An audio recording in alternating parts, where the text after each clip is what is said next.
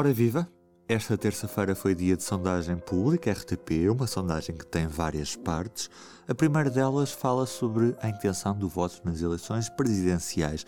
É sobre ela que falo hoje com a jornalista Leonete Botelho. Vamos saber quem querem os portugueses que ocupa o lugar no Palácio do Belém.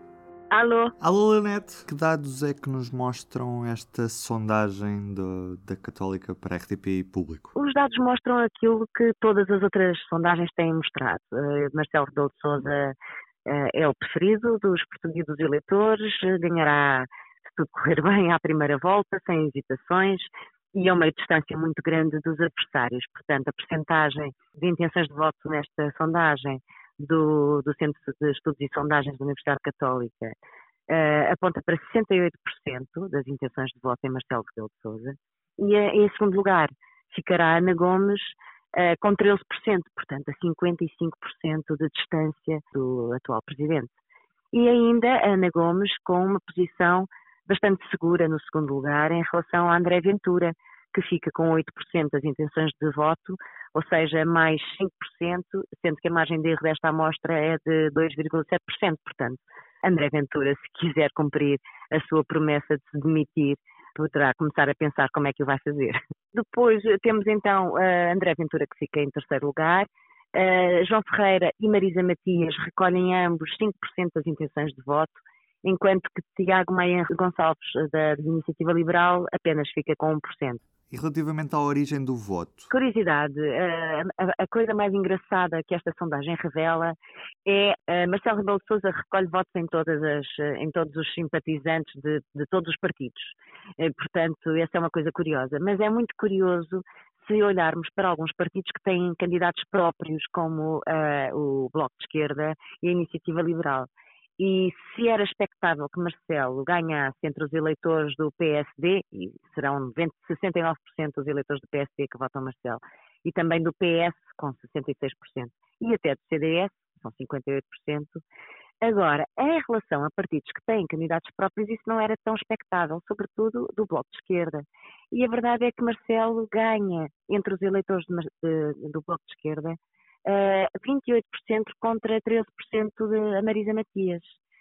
É verdade que entre os eleitores do Bloco há muitos uh, indecisos. Há 31% de, eleitores deste partido que ainda não decidiram em quem vão votar mas é uma diferença muito grande, não é? Marcelo Rebelo de Sousa recolhe uma simpatia, uma simpatia, muito grande entre os eleitores do Bloco.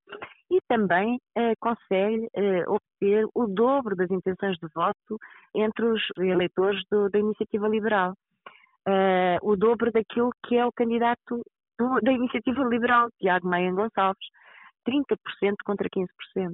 Portanto, isto também é muito curioso.